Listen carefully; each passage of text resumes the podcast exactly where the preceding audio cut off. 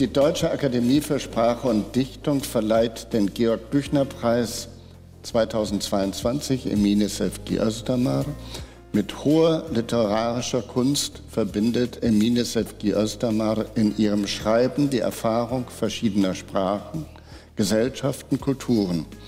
Aus der Türkei ins geteilte Berlin gekommen, hat sie in über drei Jahrzehnten ein bahnbrechendes Werk geschaffen, dessen multiperspektivische Texte neben intimen persönlichen Erfahrungen ein breites Panorama deutsch-türkischer Geschichte entfalten. Emine Sevgi Özdamars Theaterstücke, Erzählungen und Romane verleihen der deutschen Literatur durch die Intensität ihres Erzählens und ihre herausragende Sprachkraft eine neue poetische Weite. Ernst Osterkamp, Präsident der Deutschen Akademie für Sprache und Dichtung bei der Verleihung des diesjährigen Büchnerpreises in Darmstadt. Die Geehrte selbst kommt hier auch noch zu Wort. 1946 in Malatya geboren, kam die Schauspielerin, Autorin, Dramaturgin Emine Sevgi Özdamar Mitte der 1970er Jahre nach der Machtübernahme der Militärs in der Türkei nach Ostberlin. Sie wohnte aber im Westen der geteilten Stadt in einer Wohngemeinschaft. Über diese Zeit sagt sie, Damals die brechtische Sprache hat mir eine große Utopie versprochen in der Türkei und ich ging dann mit diesem Traum nach Berlin, um mit dem Brechtschüler Besson zu arbeiten. Das war auch natürlich eine Art Bühne, neue Bühne für mich, in der ich meine eigene Rolle selber schreiben und spielen konnte, ohne in die Augen meines Eltern gucken mussten zum Beispiel oder von denen Hilfe verlangen mussten. Emine Sevgi Özdamar. Als 18-Jährige war sie das erste Mal nach Deutschland gekommen, ohne ein Wort Deutsch zu sprechen. Eine Sprache, die ihr mittlerweile ans Herz gewachsen ist, sagt sie. Das war sehr schön für mich, dass mein Kopf so sich öffnete und dass ich in der Sprache auch glücklicher und glücklicher werde. Ich habe versucht, mit ihr ein Interview zu bekommen. Der Surkamp Verlag hat sie aber vor der Preisverleihung abgeschirmt. Sie wollte sich vorbereiten, hieß es. Aber wozu gibt es Archive? Mein RBB-Kulturkollege Frank Schmidt hat letztes Jahr mit ihr gesprochen, als sie einen Teil ihres Archivs an die Berliner Akademie der Künste gegeben hat. Das Gespräch und Auszüge aus ihrer Büchnerrede gleich hier. Und wir empfehlen natürlich auch neuen Lesestoff, diesmal einen Autor aus Sri Lanka, Anouk Arut Pragasam. Was in seinem Roman nach Norden steckt und warum sie so begeistert von dem Buch ist, erklärt meine Kollegin Anne-Dore Krohn gleich. Und damit herzlich willkommen zu 25 Minuten Literatur. Ich bin Stefan Horschwart. Hallo. Starke Sätze. Der Literaturpodcast von RBB24 Inforadio. Plötzlich war ich wach. Geräusche hinter der Wand, als würde ein Lastwagen immer wieder versuchen, durch die Wände durchzukommen. Tiere rannten oben im Dachboden, auch nebenan klopften Tiere mit ihren Füßen an die Wand. Jemand weinte. Wahrscheinlich die blinde Frau, die jeden Morgen gegen 4 Uhr vor ihrer offenen Haustür steht und dem Wind zuhört. In diesem Moment sieht sie aus, als ob sie sehen kann. Jede Nacht brennt die Lampe in ihrem Zimmer. Sie sitzt auf ihrem Bett. Manchmal schläft sie im Sitzen mit offenen Augen und sieht, wenn sie so schläft, wieder aus, als ob sie sehen kann. Wenn sie träumt, sieht sie wieder, weil sie erst mit zwölf blind geworden ist. Die Bilder, die sie zwölf Jahre gesehen hat, sind nicht mit ihr blind geworden. Sie haben sich jetzt nur von den zu schwarzer Leere gewordenen Gassen und Zimmern in die Träume der blinden Frau zurückgezogen. Starke Sätze aus dem Opus Magnum von Emine Sevgi Özdamar, ein von Schatten begrenzter Raum. Letztes Jahr veröffentlicht, von ihr selbst anlässlich der Verleihung des Büchnerpreises in Darmstadt vorgetragen. Das Schreiben der Autorin ist stark biografisch geprägt. Es geht in ihren Texten um Migration, um die Arbeit am Theater, aber immer wieder auch um das Thema Sprache. Pünktlich zur Verleihung des Büchnerpreises hat Surkamp unter dem Titel Mutterzunge Erzählungen von ihr neu herausgegeben. Es geht darin eben um diese Themen Theater, Sprache, Migration, Grenzüberschreitungen. Letztes Jahr hat Emine Sevgi Özdamar einen Teil ihres Archivs an die Berliner Akademie der Künste gegeben. Aus diesem Anlass hat mein RBB-Kulturkollege Frank Schmidt damals mit ihr gesprochen. Wir wiederholen das Gespräch hier in Auszügen. Ich wollte alles zu Hause haben, aber dann habe ich gedacht, man muss sich auch trennen können. Und einige Sachen habe ich jetzt hingegeben und einige Sachen habe ich noch. Was haben Sie denn weggegeben? Also die Bücher, die über mich erschienen sind, die, alle Kritiken und einige Zeichnungen, Theaterzeichnungen, Hefte von zwei Stücken vielleicht. Und zum Beispiel Selbstporträts, die ich gemalt habe, habe ich alles noch zu Hause und noch viele, viele Zeichnungen aus allen Stücken, die ich gemacht habe. In, ich glaube, die Ostberliner äh, Hefte, was ich in Ostberlin in den Stücken gemacht habe, die Zeichnungen habe ich schon zur Akademie gegeben. Sie sprechen da eine ganz wichtige Zeit an. Sie hatten ja das Glück, Mitte der 70er Jahre an die Volksbühne in Ostberlin zu gehen und arbeiten zu können mit Benno Besson, Matthias Langhorn, Feiner Müller. War das auch für Sie eine prägende Zeit damals, bis heute vielleicht als Künstlerin? Bestimmt, weil wir träumten in der Türkei alle, in meiner Umgebung fast alle, äh, dass sie zu Berliner Ensemble gehen, dass sie Brecht-Theater lernen. Also Brecht war sehr wichtig. Also ohne Brecht konnte man sich keine 68er Bewegung vorstellen in der Türkei. Und Brecht hatte natürlich mit der Faschismus eine körperliche Erfahrung viel früher gemacht in Deutschland mit der Nazizeit. Wir hatten damals das noch nicht und dann kam der Militärputsch 71 und wir machten mit der, nach der Militärputsch eine körperliche Erfahrung. Und in der Zeit, die Sätze, die Wörter vom Brecht haben mir sehr geholfen. Groß bleibt nicht groß, klein nicht klein. Die Nacht hat zwölf Stunden, dann kommt schon der Tag. Oder Gott sei Dank geht alles schnell vorüber. Auch die Liebe und der Kummer sogar. Wo sind die Tränen von gestern Abend? Wo ist der Schnee vom vergangenen Jahr? Und diese Sätze von ihm haben mir Mut gemacht. Ich hatte das Gefühl durch den Faschismus in der Türkei, dass meine türkischen Wörter sehr, sehr krank wurden. Mhm. Und ich musste sie fast zu einem Sanatorium bringen und zu einer Utopie, zu einem Traum. Und das war eben der Brechtschüler Benno Besson. Zu ihm gehen und die Wörter in Wunden dort heilen. Ja. Ich setzte mich in den Zug und wollte mich langsam an Europa gewöhnen. Dann bin ich nach Ostberlin, habe ich stundenlang auf Besson gewartet und dann ging ich hoch und fragte einen Mann, wo Herr Besson sei. Er sprach mich in Französisch an und ich sagte, oh, ähm, er sagte, er sei Besson. Und ich habe ihm gesagt, Herr Besson, ich bin gekommen, von Ihnen Brecht-Theater zu lernen. Er schaute er hatte so dicke Augenbrauen, stellte die hoch, schaute in mein Gesicht und sagte, mm, nach einer Weile, willkommen.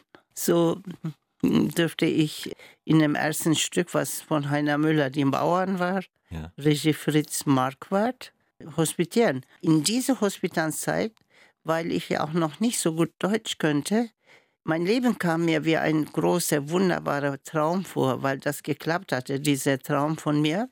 Und dann wollte ich alles festhalten, was in diesem Traum passierte. Ja. Haben Sie das dann? Und dann habe ich ja? Zeichnungen mhm. gemacht, mhm. was auf der Bühne war. Ne? Ja. Und letztlich ja auch im Roman verarbeitet, ne? Seltsame Sterne starren zur Erde, 2003. Das ist doch auch ein Roman, in dem es um diese Zeit geht. Genau, das geht um diese Zeit. Ich wollte nicht von heute über DDR-Zeit reden, mhm. wollte diese junge Frau, die damals da war, reden lassen. Deswegen sind auch einige Tagebücher drin, ne? ja. damit man nahe kommt zu dieser Zeit. Aber wie gesagt, in dieser Hospitanzzeit, äh, Fritz Marquardt sagte den Besson und den Langhoff, du, wenn die Türken hier bleiben, man muss unbedingt mit ihr arbeiten. Und dann haben sie mich als erste Assistentin und Dramaturgin angestellt für die nächsten Stücke. Ja. Wir sprechen hier gerade über ganz wichtige gemeinsame deutsche Theatergeschichte. Ja, also ja, nicht nur Benno Bisson, Matthias Langhoff, Heiner Müller, Sie haben auch mit Einer Schläf gearbeitet, mit Ruth Berghaus. Klaus genau. Peimann in Bochum. Genau, genau. Also, Langhoff genau. und äh, Franz Xaver Krötz. Ja, richtig. Davon habe ich so wenig geredet, aber ich liebte Krötz auch sehr. Ja. Hark Bohm, Doris Dury, also Matthias Geschonek, das sind auch gute Filmemacher. Mit all denen habe ich ja auch gearbeitet. Ja. Sie sind eine Zeitzeugin mittlerweile. Ja. Eine, eines ganz wesentlichen ja, Teils ja. der deutschen Kulturgeschichte. Ja, ja, es war eine wunderbare Zeit, wo man das Gefühl hatte, das Wort hat eine große Wirkung. Die Menschen brauchen das Theater, die lernen über sich etwas. Oder das Theater geschieht zwischen Bühne und Zuschauerraum. Und dann gab es große Ensemble, die zusammenhielten jahrelang. Und das war eine große Freude, in einem Ensemble sein. Du hast vielleicht keine Mutter, keinen Vater oder keine Kinder, keinen Mann vielleicht oder Frau, aber dann hast du diese 50, 100 Leute um dich, die du täglich siehst. Und das heißt, du wirst dich nie einsam fühlen. Die Bedeutung Auch. des Wortes, habe ich jetzt rausgehört, ist heute eine andere. So fasse ich das richtig zusammen? Eins fühle ich.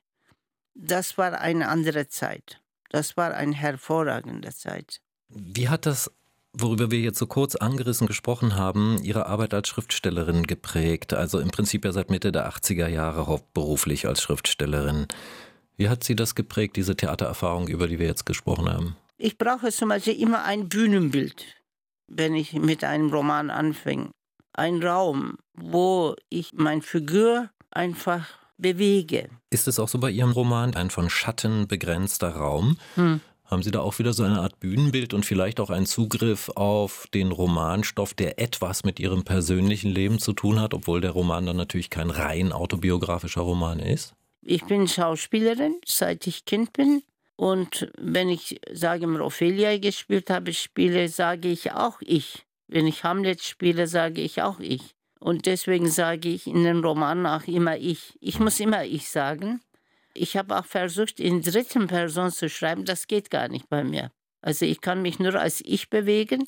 Aber diese Ich ist ja nicht allein. Ich bin ich, aber ich habe ja auch eine Romanfigur, die auf dem weißen Papier entsteht und sich bewegt und sie hat ja ihre eigene Energie und sie kann äh, mir auch den Weg zeigen. Ich kann ihr auch einen Weg räumen und sie kann mir auch was zeigen oder sie kann mir Geheimnisse verraten. Ich kann ihr Geheimnisse verraten. Also deswegen mischt sich alles. Hm. Zum Schluss, soweit ich weiß, leben Sie sowohl in Berlin als auch in der Türkei. Stimmt das? Ja. ja. Und beides brauchen Sie für Ihr Leben als Balance, auch für Ihre Arbeit?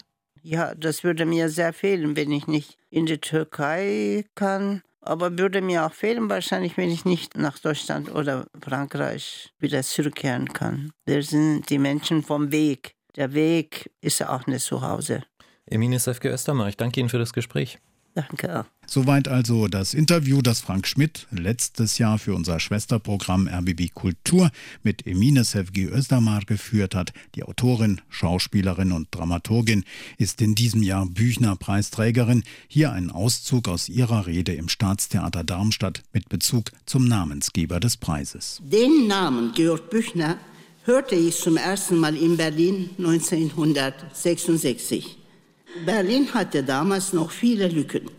In so einer kalten Nacht besuchte ich mit einem deutschen Freund Bodo, dessen Großvater. Bodo sagte, mein Großvater ist ein alter Sozialdemokrat und halb blind.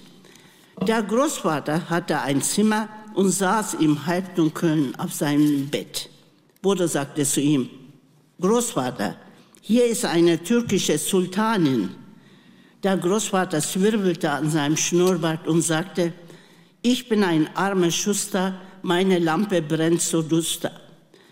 Boda lachte und sagte, das ist nicht von ihm, aber ein großer deutscher Dichter, Georg Büchner, soll es als Sechsjähriger als Gedicht aufgesagt haben. Ich kehrte 1968 mit der deutschen Sprache von Berlin nach Istanbul zurück und ging in die Schauspielschule. Einer unserer Lehrer gab uns jedes Wochenende Fragen mit nach Hause, die wir beantworten mussten. Wie zum Beispiel, was habe ich in dieser Woche getan, um mein Bewusstsein zu erweitern. Er fragte uns im Unterricht plötzlich, wer von euch kennt Büchner? Keiner? Schämt euch. Georg Büchner hat in eurem Alter geniale Theaterstücke geschrieben. Er war ein großer Wissenschaftler und ein Revolutionär, der ins Exil gehen musste, wie unser Nasum Hikmet. Unser Lehrer empfahl uns, die Stücke von Georg Büchner zu lesen. Ich las Wojciech. In dem Buch gab es ein Bild von Büchner. Auf der Zeichnung von August Hoffmann sieht er aus wie ein Schneidermeister, der seine Arbeit gerade unterbrochen hat und über etwas anderes nachdenkt, die Nadel noch in seiner Hand. Ich schämte mich vor Georg Büchner, weil er mit 20 Jahren ein Revolutionär und Wissenschaftler war und so geniale Stücke geschrieben hat und mit 23 so jung in Exil gestorben war und wir in seinem Alter so viel Zeit verloren. Ich wollte nicht mehr schlafen, weil man beim Schlafen Zeit verlor. Jede Nacht las ich bis vier oder fünf Uhr morgens Bücher, und versuchte, kleine Theaterszenen zu schreiben. Wenn ich mich, bevor die Schauspielschule anfing, ein paar Stunden zum Schlafen hinlegte, schaute ich mir das Bild von Büchner an. Er schaute mir in die Augen, dann machte ich das Licht aus. Soweit also Emine Sevgi Özdamar anlässlich der Verleihung des diesjährigen Büchnerpreises. Hand aufs Herz, was verbinden Sie mit Sri Lanka? Manche vielleicht Urlaub mit äh, Ayurveda-Behandlung, andere die schlechten Nachrichten. Der Tsunami 2004 hat Sri Lanka ja ziemlich zerstört. In diesem Jahr gab es Unruhen wegen der schlechten Versorgungslage. Sri Lanka, das ist auch ein Vielvölker- und äh, vor allem ein Vielreligionenstaat und das sorgt immer wieder für Konflikte. Gut 30 Jahre lang tobte dort ein blutiger Bürgerkrieg zwischen buddhistischen Singalesen und hinduistischen Tamilen und dieser Bürgerkrieg, der spielte schon im ersten Roman des Schriftstellers Anouk Arut-Pragasam aus Colombo eine wichtige Rolle. Die Geschichte einer kurzen Ehe, so heißt er.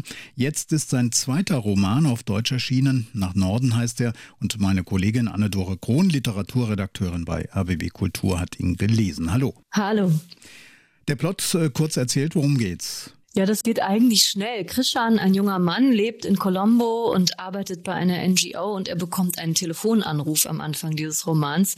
Und zwar bekommt er die Nachricht, dass Rani gestorben ist. Rani ist die tamilische Pflegerin seiner Großmutter, eine Frau aus dem Norden. Und sie war eine wunderbare Pflegerin und jetzt ist sie eben bei einem Besuch in ihrem Heimatdorf im Norden ist sie ums Leben gekommen. Krishan geht spazieren, denkt nach und beschließt dann in den Norden zu fahren, um an diesem Begräbnis teilzunehmen. Ja, und viel mehr passiert auf der Handlungsebene nicht. Also ein Anruf, ein Spaziergang, eine Zugfahrt, ein Begräbnis. Aber es sind eben die Gedanken und seine Abschweifungen, die diesen Roman prall und kostbar und spannend machen. Da kommen wir gleich noch zu. Reden wir erstmal noch kurz über diesen Norden. Also wir würden ja Norden nicht unbedingt mit Sri Lanka assoziieren. In was für einen Norden entführt uns denn der Autor da? In Sri Lanka gibt es eben diese gefüllte Demarkationslinie, grob gesagt, zwischen eben dem tamilischen Norden und dem singalesischen Süden. Und in diesem Buch überschreitet eben Krishan, die Hauptfigur, diese Linie, weil er eben aus dem Süden, aus Colombo, in den Norden Sri Lankas reist, in dieses kleine Dorf, aus dem die tamilische Pflegerin der Großmutter kommt. Ein Dorf, das sehr vom Bürgerkrieg gezeichnet ist. Fast alle Personen, die dort leben, sind irgendwie betroffen.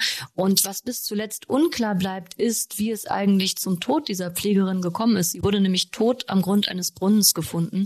Und Christian grübelt darüber nach, ob es ein Unfall war, ob es Selbstmord war. Sie ist schwer depressiv. Sie hat zwei Söhne im Bürgerkrieg verloren. Es wird aber nicht aufgelöst, wie es tatsächlich zu ihrem Tod gekommen ist. Ich finde eine Stärke, eine Leerstelle, die einen natürlich beim Lesen zum Nachdenken anregt. Du hast es ja schon angesprochen, auf der Handlungsebene, da passiert gar nicht äh, so viel oder ist das mehr so eine Reise im Kopf? Genau, ich würde es genauso sagen. Eine Reise im Kopf, eine Gedankenreise. Also erinnerte Erlebnisse, die sind hier sehr reichhaltig und ausschweifend. Er hat natürlich auch seine privaten Traumata, von denen er erzählt. Zum Beispiel eine Liebe, die vorbeigegangen ist. Es gab diese Frau Anjum, die er in Delhi getroffen hat, also in Indien. Eine sehr selbstbewusste Frau, der er schnell erlegen ist und der er immer noch hinterher trauert. Und auch eine ganz toll erzählte Geschichte ist die Geschichte seiner Großmutter, wie sie sich zum Beispiel weigert, alt zu werden. Und er, Christian, denkt dann auch über das Älterwerden nach. Er denkt darüber nach, wie man richtig altert, wie sie gealtert ist und was überhaupt der Tod an sich bedeutet. Bisher hatte Krishan den Tod immer als etwas Plötzliches oder Gewaltsames gesehen, ein Ereignis, das zu einem bestimmten Zeitpunkt stattfand und dann vorbei war. Aber wie der nun da auf dem Felsen saß und an seine Großmutter dachte, wurde ihm klar, dass der Tod auch ein langgezogener Prozess sein konnte, der dann einen bedeutenden Anteil des Lebens einnahm. Also ich finde, in diesem Buch ist wirklich wunderbar und stark äh, dieser große Gedankenflow. Und im englischen Original heißt das Buch A Passage North. Und Hannes Meyer, der diesen Roman ins Deutsche übertragen hat, hat, finde ich, mit diesem Titel nach Norden einen wunderbaren Titel gefunden, weil nach Norden hat ja diese Bewegung im Titel, also dieses Thema des Durchgangs, des Übergangs. Und das passt sehr gut zu diesem Buch, das einfach ein Roadtrip ist, sowohl auf privater als auch auf politischer Ebene. Also es klingt jetzt so, als ob es ein sehr vielschichtiger Roman sei. Arut Pragasam selbst, der Autor, der stammt ja aus der Hauptstadt Colombo, aus einer wohlhabenden tamilischen Familie. Ich hatte es erwähnt in der Anmoderation, gut 30 Jahre Bürgerkrieg. Wie hat ihn das denn als Erzähler geprägt? Wie prägt es auch seine Erzählweise? Ja, sehr natürlich. Also Anuk Arutragasam hat im Ausland studiert, aber er stammt natürlich aus Colombo. Das ist seine Herkunft und das ist sein Hintergrund und das ist auch die Basis dieser Geschichte.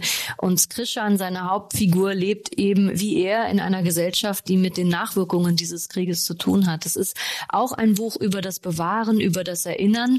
Der Bürgerkrieg in Sri Lanka ist noch nicht lange her. Viele möchten jede Erinnerung auslöschen, aber die emotionalen Narben sind natürlich noch da und prägen den Alltag. Alltag.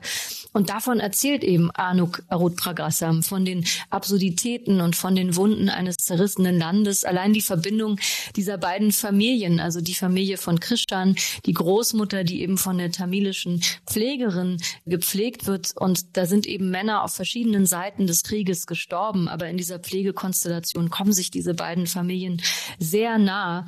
Und ich mochte sehr dieses Gleichzeitige von privatem Trauma und politischem Trauma. Damit finde ich, wird dieser Roman auch sehr universell, nämlich mit dieser Frage, wie wir Geschichte erleben, immer aus unserer eigenen kleinen Blase heraus.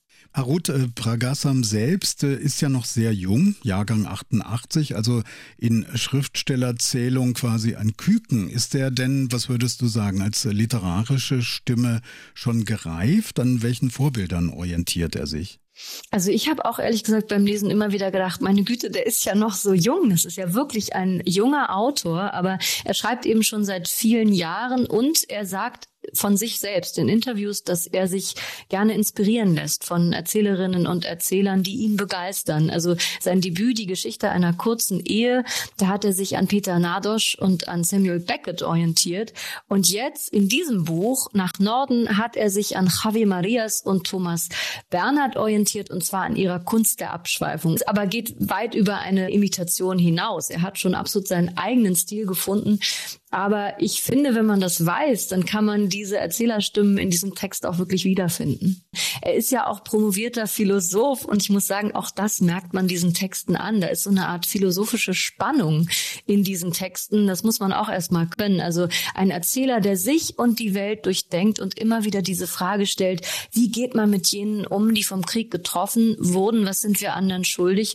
Und eine mögliche Antwort in diesem Roman ist, wir schulden einander unsere volle Aufmerksamkeit. Ja, und das, diese volle Aufmerksamkeit, die wünsche ich auch diesem Roman. Vielen Dank. Anne-Dore Krohn über Anuk Arut Pragasams Roman Nach Norden. Erschienen ist er im Hansa Berlin Verlag. 320 Seiten, 25 Euro. Besten Dank. Vielen Dank. Und zum Schluss noch einige starke Sätze der Büchnerpreisträgerin Emina Sevgi Östermar. Jeder hat im Himmel einen persönlichen Himmel, in dem nicht nur die Sterne, sondern auch die Menschen, die uns sehr berührt haben, ständig leuchten. Einer davon ist mein Bruder Georg Büchner. Ich danke der Darmstädter Akademie für Sprache und Dichtung für den Georg Büchner Preis. Ich bin Stefan Oswald. Tschüss und allseits gute Lektüren. Starke Sätze. Der Literaturpodcast von RBB24 Inforadio. Wir lieben das Warum.